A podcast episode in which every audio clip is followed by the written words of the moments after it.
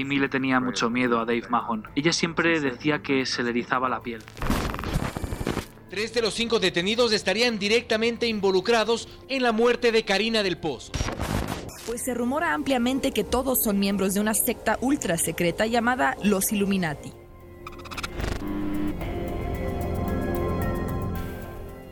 Misterio a la carta.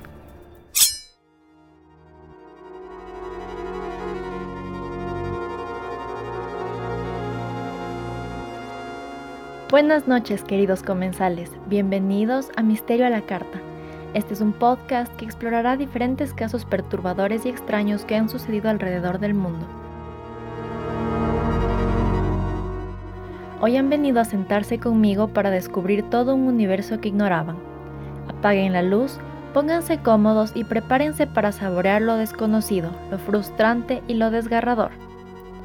Disfruten a continuación su menú del día. La entrada.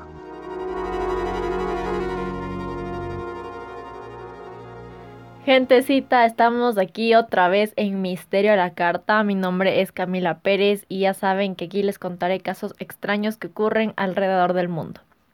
Tenemos tres segmentos, la entrada, el plato principal y el postre, y en cada segmento veremos datos interesantes con respecto a un tema central.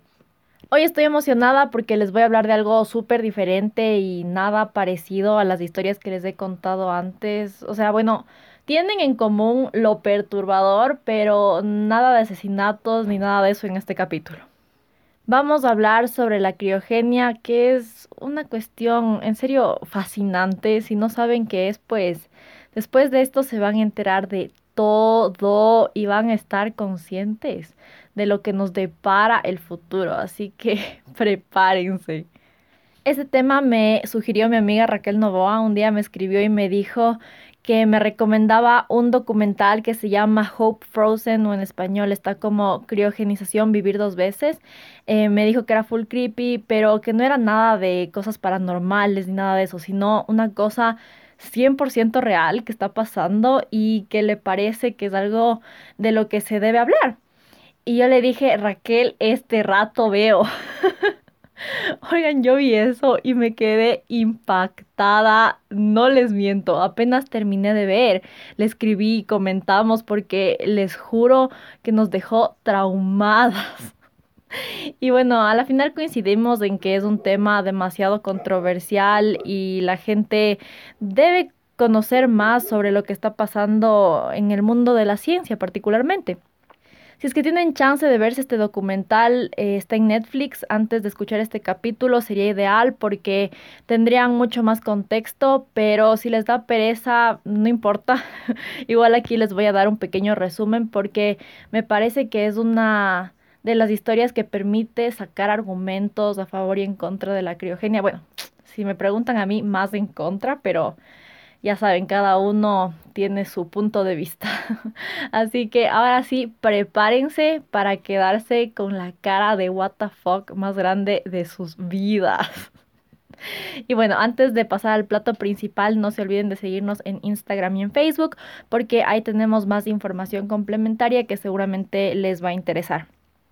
Recuerden además que pueden comentar sus teorías y sugerir casos que quieren que se cubra en los siguientes episodios, así como mi amiga Raque. Y bueno, continuemos ahora con la siguiente parte del episodio.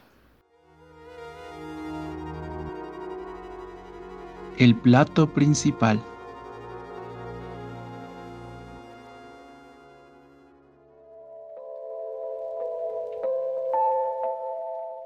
Con el paso de los años, el ser humano ha logrado avances tecnológicos que han influenciado casi todas las áreas de la sociedad. El sector de la salud no se queda atrás. Ahora podemos tratar heridas, curar enfermedades y diagnosticar condiciones que en el pasado no hubiese sido posible.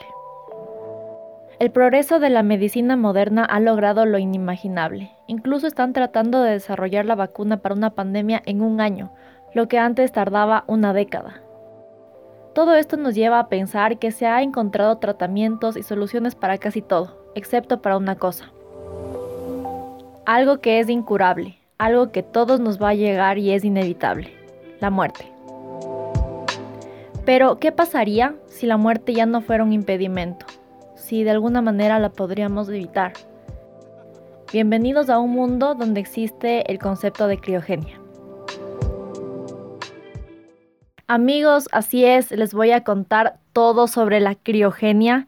Y bueno, ¿qué es esto? Para no hacerles la cuestión muy larga, la criogenia es básicamente el proceso de conservar a bajas temperaturas células vivas, tejidos, órganos e incluso cuerpos enteros para evitar su descomposición. Se usa, por ejemplo, para preservar embriones, pero hoy no nos vamos a enfocar en esos usos prácticos, sino en el uso que se le da para conservar cadáveres para en el futuro ser resucitados. Sí, así como lo oyen, cada vez me suena más demente decir eso, les juro. Yo no conocía esta palabra para referirse al proceso, pero sí estaba un poco familiarizada con el concepto porque me encantaba Futurama cuando era chiquita y los que han visto pues saben que una parte fundamental de la trama del programa es que Fry, uno de los protagonistas, se queda congelado en uno de estos tubos criogénicos y se despierta mil años después en un mundo totalmente diferente. Ahora, una cosa es ver esto en dibujos animados y otra totalmente diferente es enterarse de qué está pasando en la vida real. O sea, ¿qué es esto? Pero bueno, les doy un poco de contexto para que sepan lo rarito que es todo. Resulta que la criogenia fue traída al mundo por un señor que se llamaba Robert Ettinger en 1960 y adivinen de dónde se sacó esta idea. Pues nada más y nada menos que de la ciencia ficción. Literal me imagino al hombrecito ahí leyendo un libro de fantasía con congelados. Y de la nada se le prende el foco y dice como que, ¡ay, qué excelente idea! Hagámoslo realidad. Pero bueno, fue ahí que fundó el Instituto de Criogenia en Michigan, Estados Unidos. Yo les juro que si alguien me, me contaba esto, hubiese dicho como que de ley esa cosa murió bien rápido porque está medio raro, pero no, aparentemente no. Aparentemente hay cientos de cuerpos congelados, amigos. Hasta el 2014 habían 250 cuerpos congelados en los Estados Unidos, entre ellos el señor este que inventó el proceso y más o menos 1500 personas habían hecho preparativos para que se les preserve cuando mueran. Eh, yo asumo que ahora, seis años después, los congelados han de ser muchísimos más. Por mala suerte no pude encontrar una cifra exacta para la actualidad, pero bueno, yo me imagino que han de ser full más personas congeladas, honestamente. Y ahora, ¿cómo mismo es el proceso? Porque no es que se muere la persona y le meten en hielito y ya, o sea, es una cuestión un poco más complicada. De acuerdo al Instituto de Criogenia, hay tres etapas claves que se deben seguir después de que la persona ha sido declarada legalmente muerta. Primero, al cuerpo sí se lo mete en un baño de hielito, em, pero se lo hace lo más rápido posible y al mismo tiempo se le pone un ventilador para que se sigan oxigenando los órganos, especialmente el cerebro. Y también se les pone anticoagulante em, y se empieza a realizar RCP para mantener la circulación de la sangre. Después de esto se pone más densa la cosa. Como les dije, no es solo echarles hielito. Porque recuerden que estas personas van a estar en este estado muchísimos años. O sea, hay gente que literal espera estar así como miles de años. Entonces, ahora se debe preparar el cuerpo para que aguante temperaturas extremadamente bajas. Al cuerpo se lo vitrifica. Para esto se reemplazan los fluidos corporales con agentes crioprotectores que básicamente protegen al cuerpo eh, del daño que causa el congelarse. Después de realizar todos estos pasos súper cuidadosamente, se pone el cuerpo dentro de una bolsa aislante protectora y luego dentro de una caja de enfriamiento donde se alimenta nitrógeno líquido. Esto ocurre súper lentamente durante varios días hasta que el cuerpo alcanza una temperatura de menos 200 grados centígrados. Este proceso se lo hace súper cuidadosamente porque un paso en falso de las personas que están a cargo de esto y el cuerpo, chao, queda inservible y ya en verdad puede quedar no apto para ser preservado y ya te moriste, te moriste, o sea, bye. Y bueno, en general esa es la manera para conservar todo el cuerpo, pero hay también otro proceso que se llama neuropreservación y esto es básicamente lo mismo, pero en lugar de congelar todo el cuerpo se congela solo la cabeza, literal solo la cabeza. Esto hacen porque dicen que obviamente toda la información importante está en el cerebro y tienen la esperanza de que en el futuro van a poder regenerar o clonar un cuerpo. para ponerles esas cabezas. Amigos, ¿qué, ¿qué onda es esta cuestión? O sea, otra vez ahí como en Futurama, las cabezas flotando. O sea, que alguien me explique cómo diablos van a regenerar un cuerpo. ¿Y, ¿Y, cómo diablos le van a volver a unir a una cabeza? Les juro que estoy tan confundida. Ah, y no les he dicho lo peor. Este chiste cuesta entre 28 mil a 200 mil dólares. O sea, si quieres que se preserve tu cuerpo entero, te va a costar 200 mil dólares. ¿De dónde carajos alguien se saca eso? Y si tienes esa cantidad de plata, ¿por qué quisieras gastar en eso?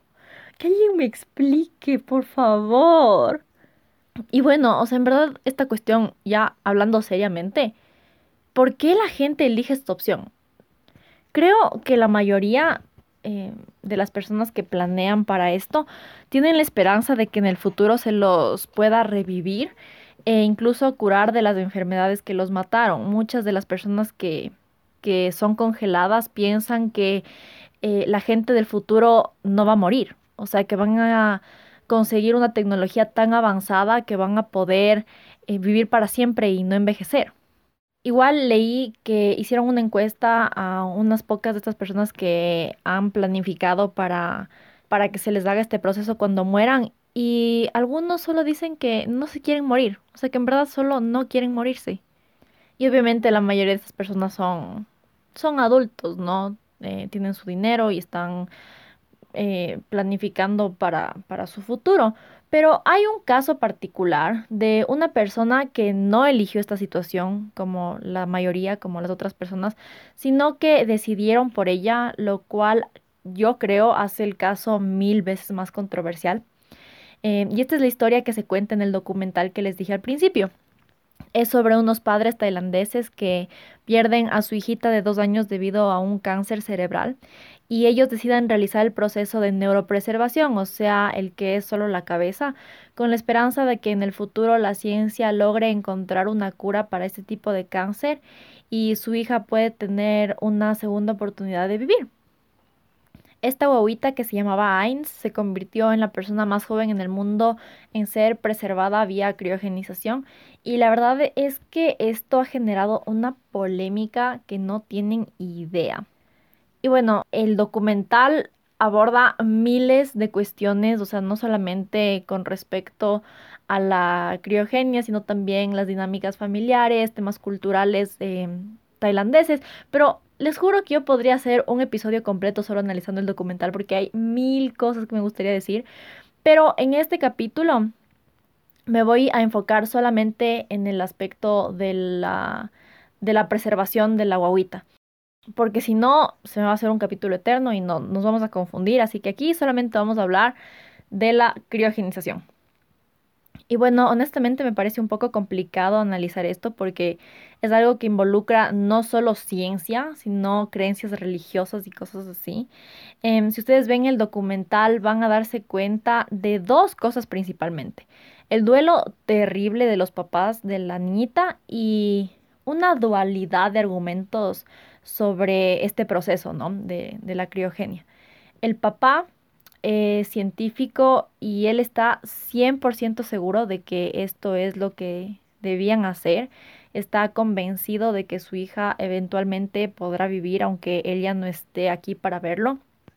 Por otro lado, se le ve a la mamá totalmente acabada y honestamente esa pobre señora eh, se ve que no ha podido superar la muerte de la hija y parece que solo accedió a congelarla eh, porque el marido le insistió tanto. A mí me parece que esa señora no ha podido continuar con su vida, o sea, parece que está como estancada.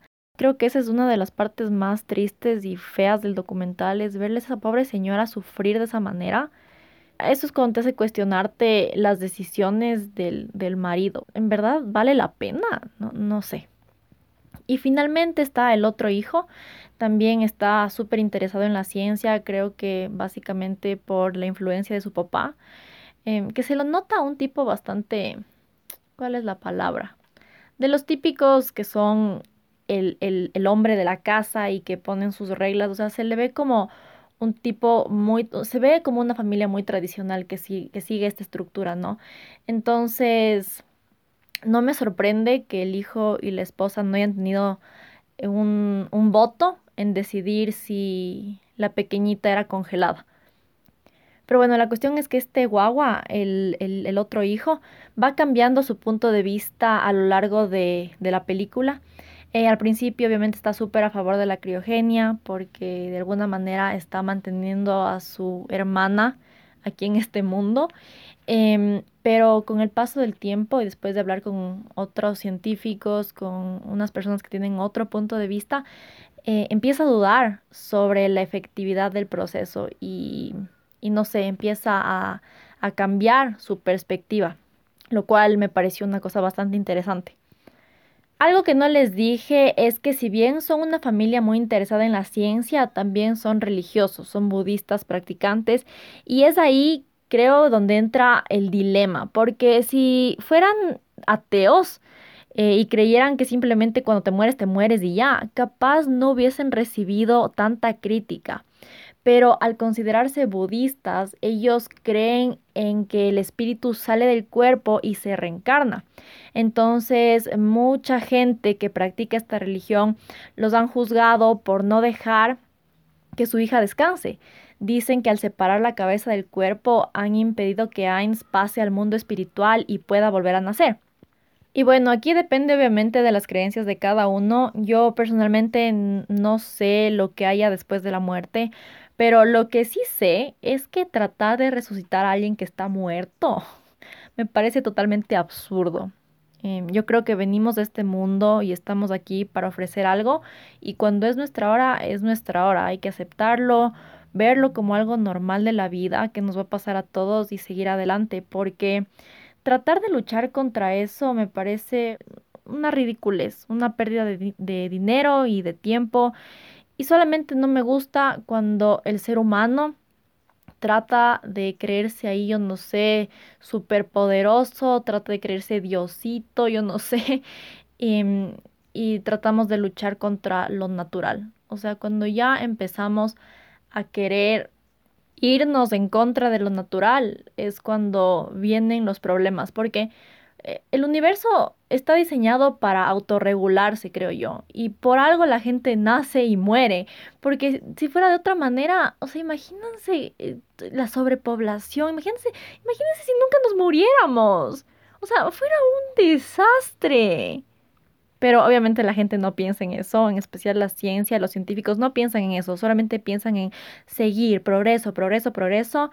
Y a veces el progreso no es lo que necesitamos, no equivale al bienestar de los seres vivos. Em, yo creo que ya hay un punto en el que debemos dar un paso atrás, cambiar nuestra perspectiva y ver si en realidad tanto avance tecnológico es bueno para nuestro mundo o si debemos tratar de volver a las raíces y vivir un poco más naturalmente. Y honestamente, yo creo que esa es una opción que ayudaría a mejorar muchos problemas que tenemos hoy en día en el mundo. Pero bueno, ese es mi punto de vista, obviamente. Em, y al principio yo estaba súper enojada con esos padres porque no podía creer que hayan hecho eso a su hija. Eh, pero ahora que he tenido un poco más de tiempo de procesar la información, se me hace un poco más difícil juzgarles completamente porque yo no sé lo que es perder un hijo, ¿me cachan? Yo no sé el dolor que sienten y capaz haciendo este procedimiento eh, les da un poco de esperanza y es lo único que les ayuda a sentir paz de algún modo. Ellos creo que quieren que su hija tenga el chance de vivir, lo cual puede ser un poco egoísta de alguna manera, em, porque obviamente si es que esa niña se despierta en el futuro, no va a tener a nadie, va a estar sola, todos sus conocidos van a haber muerto. Entonces va a tener una existencia bastante dura, pero creo que lo que los padres piensan es al menos va a tener un chance de vivir, así sea duro. Entonces, no sé, pero lo que sí me parece es que es más lógico congelar a una niña chiquita que no ha tenido el chance de vivir su vida a congelar a una persona de 85 años. O sea, Literal, hay full personas que se han congelado que son como que ya de la tercera edad. Y yo digo, o sea, ¿para qué? ¿Para qué te vas a congelar a los 85 años? O sea, mi hijo, ya viviste tu vida, como que ya supéralo, da el paso, como dice la divasa, porque esto no, no es un chiste. No, no, no me cabe a mí en la cabeza eso de querer vivir para siempre, me parece algo demente y creo que nunca voy a poder eh, aceptarlo. Pero bueno, ahora que ya les he contado esta historia, pueden ustedes generar su propio criterio sobre este tema. Pero ahora hablemos un poquito más de los argumentos que existen en contra de esta práctica, aparte del tema espiritual, que sí, para muchos es importante, pero no es el único. Hay un problema ético gigante con la criogenia, una crítica directamente a los científicos, y es que esto no está comprobado que va a funcionar, así de simple. Nadie, absolutamente nadie ha sido revivido, lo cual eh, me parece tan denso porque básicamente las personas que se congelan saben que no es una cosa comprobada, pero tienen esta esperanza ciega en el futuro, que la ciencia va a avanzar de tal manera que va, van a poder despertarlos, pero nadie, nadie les asegura esto.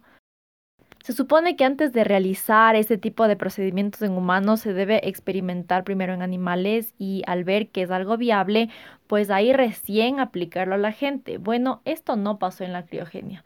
Entonces hay eh, muchas, muchos científicos que critican este proceso porque dicen que por el momento esta idea de congelarse y resucitar miles de años en el futuro está fuera de alcance, es, es imposible. Entonces de lo que yo puedo ver es que hay como una separación igual en la comunidad científica de las personas que están a favor de seguir eh, investigando esto y los que dicen como están perdiendo el tiempo. Entonces creo que todo esto es legal porque em, no están experimentando en personas vivas, o sea, todo esto es en cadáveres.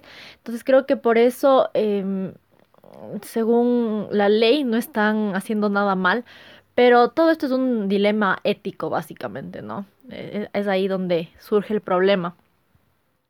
Pero aparte de eso, también está el conflicto de que están cobrando miles de dólares por una esperanza absurda, algo que probablemente nunca va a ocurrir. Esta gente se cree que el futuro va a ser literal como Futurama. Creo que piensan que va a haber tanques de criogenia, que va a haber cabezas parlantes flotando en líquido y yo no sé qué se esperan. Si me preguntan a mí, yo veo el futuro totalmente diferente. me imagino así hecho pedazos, sin agua, guerras, apocalipsis. Yo no sé en verdad qué piensa esta gente que van a estar tratando de resucitarles cuando va a haber problemas muchísimo más graves que van a que van a estar presentes y hay que resolver. Entonces, no, en verdad no, no, entiendo bien. Em, literal esperan un futuro utópico que yo de verdad considero que no va a llegar. Y me da pena porque se están aprovechando estas personas, están ganando millones de dólares y haciendo qué exactamente no, no me queda muy claro, porque ni siquiera es que están experimentando reanimar animales o algo así para ver si es que pueden em, progresar en esto de, de, revivir a las personas. No, no están intentando absolutamente nada. Em, solo están dejando así, a ver si alguien en el futuro se anima a intentar algo. Y no sé, me parece una cosa ridícula. Y por otro lado, otro problema surgiría el rato de revivir a las gentecitas. Digamos, en el hipotético caso que lograran reanimarlos, ¿qué pasa si solo funciona parcialmente? O sea, si quedan con algún daño neurológico, ¿quién se va a hacer cargo de estas personas? ¿O solo les van a dejar ahí botadas? Em, ninguna de estas cuestiones se han considerado, o sea, decidieron preservar a las personas sin saber hasta cuándo y sin garantías de nada. Entonces es una cosa que está muy en el aire, muy sin, sin bases, sin, sin nada de qué sujetarse. Mientras investigaba esto, encontré una página que decía que la bioética eh, dice que el mundo al que estos humanos regresarían sería uno totalmente diferente. No tendrían a ningún ser querido, eh, porque obviamente, como les dije, todos estarían muertos. Y lo más probable es que pierdan todas las memorias de su vida, entonces no tendrían a nadie, no sabrían a dónde ir y lo más probable es que em, terminen sintiéndose aislados, confundidos y sin contar que podrían desarrollar enfermedades porque hay que tomar en cuenta que van a estar en un mundo al que ellos no están aclimatados. O sea, en pocas, todo mal, todo pésimo para estas pobres personas que van a revivir. Porque como ni siquiera se van a acordar de nada, no, no van a entender lo que les pasó y por qué decidieron eso. Literal hasta ahora no encuentro ni un solo argumento que me convenza de que esto es una buena idea. Ni uno solo.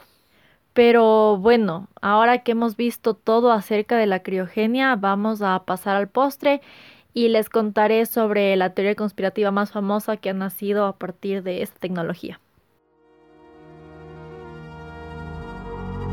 El postre. Y bueno, ahora sí hemos llegado a mi parte favorita. Como sabrán, siempre que aparecen estas nuevas tecnologías en el mundo, se empiezan a circular rumores, chismes y teorías conspirativas que generalmente involucran a personas famosas por algún motivo. La criogenia no se quedó atrás y es por eso que una de las teorías más famosas con respecto a esto es que Walt Disney fue congelado para ser resucitado eventualmente algún día en un futuro. El famoso Walt Disney murió de cáncer el 15 de diciembre de 1966 y a partir de eso se empezó a decir que este señor había preparado todo para ser preservado. Hay gente que dice que se conservó todo su cuerpo, pero otros dicen que en realidad solo es su cabeza la que está ahí. Pero lo que sí es una constante entre todas estas historias que, que circulan por el mundo es que el señor Disney está guardadito en una cámara abajo del juego de Piratas del Caribe en el parque Magic Kingdom. Qué miedo, se imaginan que eso fuera real. Todo el mundo ahí disfrutando del juego, jijijaja, y mientras tanto abajo hay un cadáver flotando. ¿Qué es esto? Y bueno, todo esto empezó con una historia de un reportero que dijo que se metió a una sala de almacenamiento en el hospital donde murió Walt Disney y lo vio flotando en un cilindro criogénico.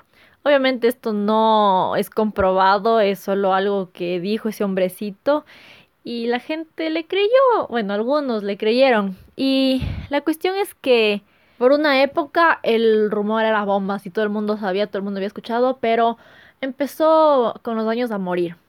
Eh, y luego salió la película Frozen en el 2013 y esto despertó a los conspiracionistas y ellos decían que Disney produjo esta película para distraernos del hecho de que Walt está congelado ahí en el parque.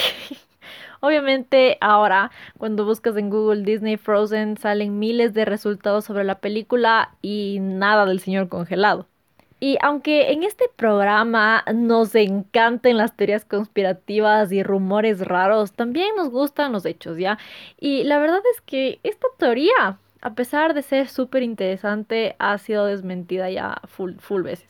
Primero, sería bien raro que haya sido preservado en el 66, si en el 60 recién se inició la investigación para, para desarrollar este, este proceso no, no se puede ni siquiera comprobar que Walt Disney supiera acerca de esto y aparte su familia asegura que los deseos de, de Walt era que se le creme. Según los documentos oficiales, Walt Disney fue cremado dos días después de su muerte. Y amigos, hay, hay muchas cosas tránfugas con respecto a Disney, eso no lo voy a negar, pero esta teoría es bien debilucha. Es más, ¿saben qué? Debería ser un episodio dedicado solo a las teorías conspirativas que existen al respecto. O sea, sobre Disney. Porque hay unas mil mejores y súper más miedosas. y honestamente más creíbles que esta. Así que avísenme ahí si les interesaría un capítulo dedicado solo a Disney. Y me refiero al señor, sus parques, las pelis y todo. Porque les juro que en verdad he escuchado cosas bien, bien oscuritas. Y bueno, creo que eso es todo lo que tenemos por el día de hoy. Espero que les haya parecido entretenido este tema, que hayan aprendido algo nuevo y no se olviden de comentar en Instagram o en Facebook sus opiniones acerca de la criogenia, que de verdad es algo que me interesa mucho y me gustaría leer sus pensamientos al respecto. Soy Camila Pérez, recuerden compartir este podcast con sus amigos que estén interesados en este tipo de contenido y nos vemos la próxima con un menú totalmente renovado. Cuídense, protéjanse, no gasten su dinero preservando sus cadáveres y nos vemos pronto. Chao.